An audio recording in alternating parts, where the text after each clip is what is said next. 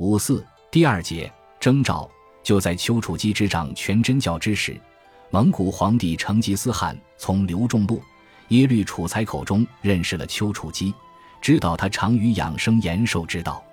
为隆重其事，成吉思汗特意派遣侍臣刘仲禄带着书友如朕亲行，便衣形式八字的虎头金牌，连同二十多个蒙古人一同传旨敦请丘处机。见到这场面的时候，丘处机还拿不定主意。事实上，在不久之前，他才拒绝了金国和南宋的邀请。对他来说，国君来邀并不是什么大不了的事。然而这次他犯踌躇了。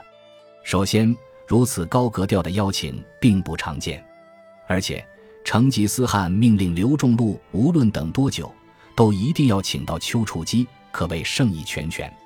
其次，从元境至昊天关，路途遥远。当时还是战乱之时，各国攻伐不休。刘仲禄此行是十分危险的。据刘仲禄自己的说法，他五月在乃满国的兀里朵的旨，六月才到达白登北威宁，在那里他得到一个长信道人的指引，七月到达了德兴。可是当时居庸关的道路受阻，于是又要等燕京派士兵来迎接。到了八月才抵达京城，在京城那里，众道人又说丘处机不在，可能在山东，所以他只好到山东碰碰运气。古代不像现代，要在茫茫人海中找一个人，谈何容易？刘仲路过中山，立真定，才收到风声，确认丘处机正在东来。本来，刘仲路打算派遣五千士兵来迎接丘处机。但是那时宋元才刚刚签订和议，民心好不容易安稳下来，实在不好提调兵马入境。最后，刘仲禄决定带领二十人马，冒着风险亲自到关中传达成吉思汗的美意。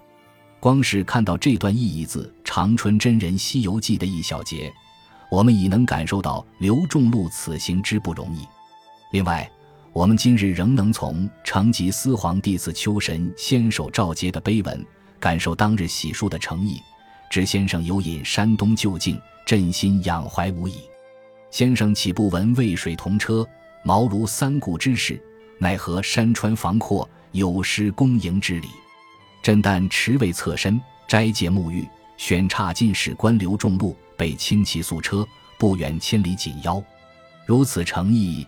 实属罕见，既然无可推辞，丘处机大方地答应了成吉思汗，告诉他们在完成上元节大教之后，派十五个人来接他赴约。